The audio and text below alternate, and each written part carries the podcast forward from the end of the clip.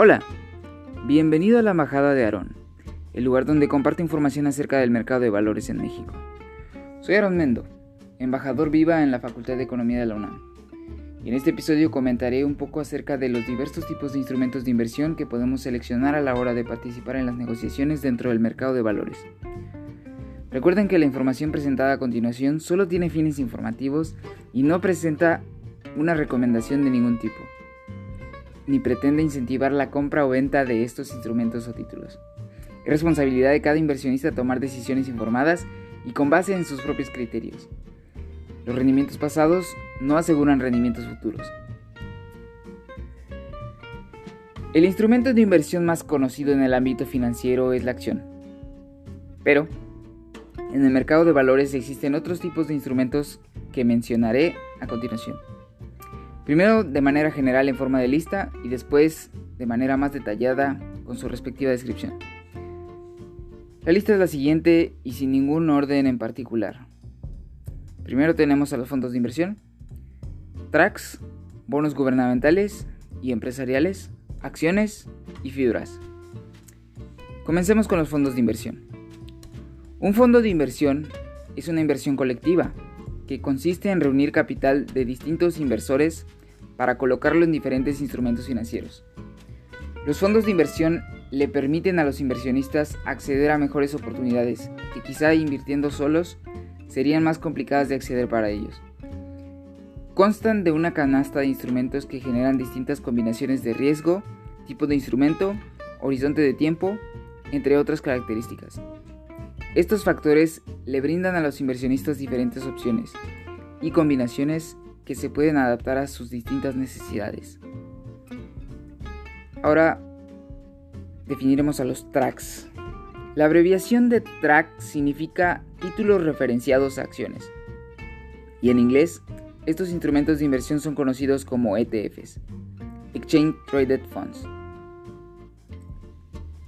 Es un fondo de inversión como el que acabo de definir, con la característica especial de que se puede negociar durante el día, es decir, comprar y vender, como de la misma manera en que se hace con una acción.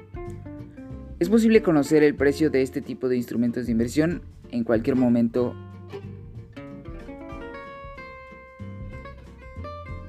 Bonos.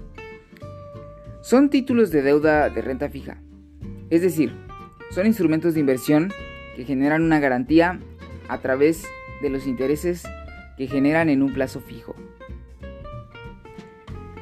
Acciones. Son el tipo de instrumento financiero más conocido que emiten las empresas, en forma de títulos que son una fracción del capital social y le conceden a los propietarios de estos, llamados accionistas, derechos como votos en las juntas de accionistas y dividendos que los dividendos son una parte de las ganancias de la empresa. Por último tenemos a las fibras. Las fibras son títulos de fideicomisos cuyos activos están compuestos por centros comerciales, hoteles, parques industriales y de usos mixtos. Se caracterizan porque al menos el 70% del patrimonio del fideicomiso se encuentra invertido en bienes inmuebles. Es decir, que las ganancias de estos inmuebles, cuartos de hoteles, rentas de locales, etc., son repartidas entre los accionistas.